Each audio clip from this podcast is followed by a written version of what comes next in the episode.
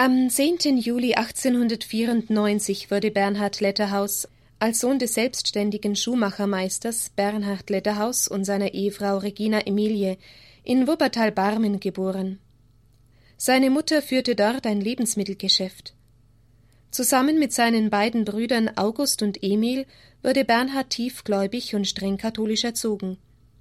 Nach Abschluss der Volksschule absolvierte Letterhaus eine Ausbildung als Bandwerker und besuchte danach die Preußische Höhere Fachschule für Textilindustrie in Barmen.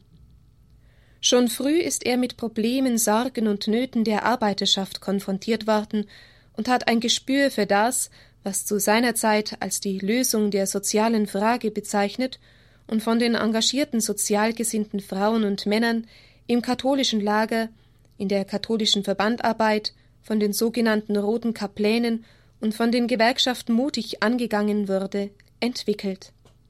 Er ist schon sehr früh dem Zentralverband christlicher Textilarbeiter beigetreten, hat sich in Kursen der christlichen Gewerkschaften und des Volksvereins für das katholische Deutschland in Mönchengladbach weitergebildet.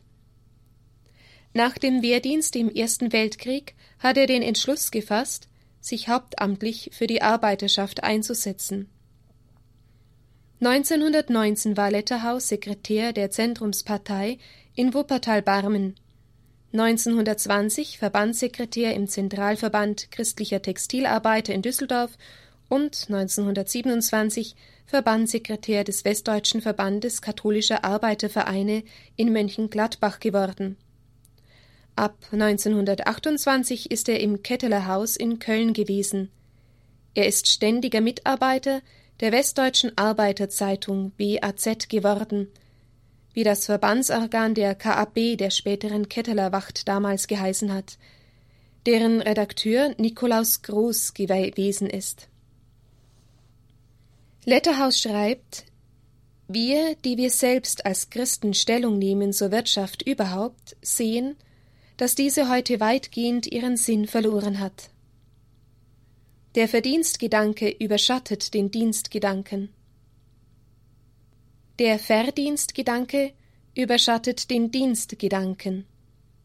Eine katholische Arbeiterbewegung, die die Freiheit und Gleichberechtigung der Lohnarbeiterschaft will, deren Ziel es ist, die Standwerdung der Arbeiterschaft zu erreichen, muss danach streben, der ganzen Wirtschaft wieder einen Sinn zu geben, in ihr die Dienstidee am Menschen durchzusetzen. Der Weg dahin führt über ein Mitbestimmungs- und Mitgestaltungsrecht im Betrieb und in der Wirtschaft. Voraussetzung für dieses Mitbestimmungsrecht ist die Durchleuchtung der Wirtschaft. Heute stehen die Lohnarbeiter trotz ihrer körperlichen Anwesenheit im Betrieb noch außerhalb des Werkes. Diese Forderungen nach Mitbestimmung im Betrieb sind 20 Jahre später auf dem Katholikentag von Bochum 1949 wieder aufgegriffen worden. Obwohl vieles von dem bis heute erreicht worden ist, ist die Grundforderung in ihrem Kern nach wie vor gültig geblieben. 1929 heiratete Bernhard Letterhaus Grete Thiel. 1934 wurde Tochter Ursula geboren. Wie viele seiner Zeitgenossen spürte er die heraufziehende Gefahr des Nationalsozialismus. Auf dem 69. Deutschen Katholikentag in Münster im Jahr 1930, deren Vizepräsident Letterhaus war, nahm er Stellung gegen den Nationalsozialismus und Bolschewismus. Als andere noch schwiegen, wies er auf das falsche Kreuz hin. Falsche Propheten mit einem Kreuz auf der Fahne das aber nicht das Kreuz des Welterlösers ist, ziehen durch Städte und Dörfer, sie verwüsten die Herzen des leidenden Volkes. Doch, wie viele seiner Zeitgenossen, war er der trügerischen Meinung, nach der Machtübernahme Hitlers würde dieser Spuk bald zu Ende sein. Sie alle mussten sich eines Besseren belehren lassen. Das Verbot der Doppelmitgliedschaft in der Deutschen Arbeitsfront und in konfessionellen Standesvereine 1934 traf die katholischen Arbeitervereine bis ins Mark. Die Ketteler Wacht, Nachfolgeorgan der 1933 verbotenen WAZ, wurde erst zeitweise, dann 1938 endgültig verboten.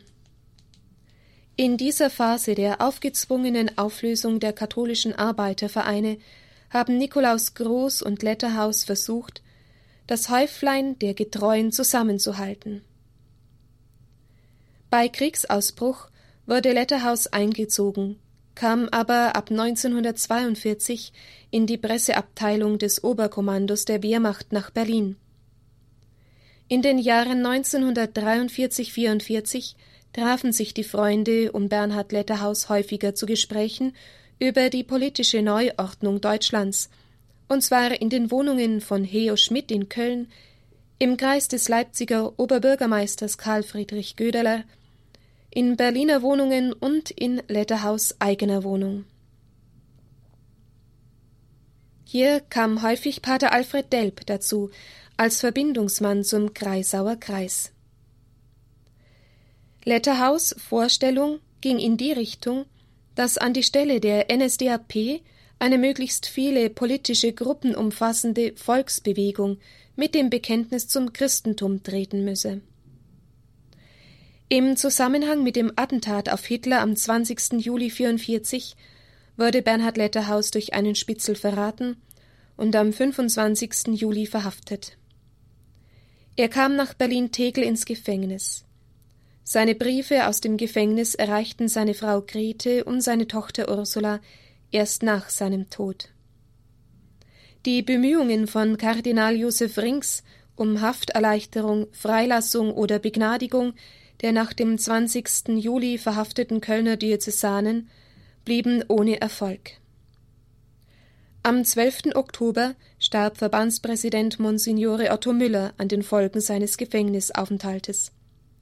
Am 13. November 1944 verurteilte der Volksgerichtshof unter dem berüchtigten Präsidenten Freisler Letterhaus zum Tode. Das Urteil wurde am 14. November im Gefängnis von Berlin-Plötzensee vollstreckt. Dort wurde am 23. Januar im Jahr darauf, 1945, ebenfalls Nikolaus Gruß hingerichtet. Wenige Wochen vor dem endgültigen Zusammenbruch. Pater Delp schrieb in einem seiner letzten Briefe vor der Hinrichtung Es ist eine Zeit der Aussaat, nicht der Ernte.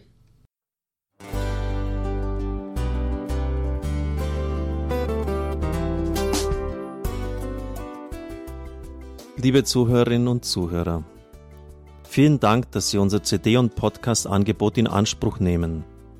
Wir freuen uns, dass unsere Sendungen auf diese Weise verbreitet werden. Dieser Dienst ist für Sie kostenlos. Für uns ist er allerdings mit einem nicht unerheblichen finanziellen Aufwand verbunden. Deshalb sind wir für jede Spende dankbar.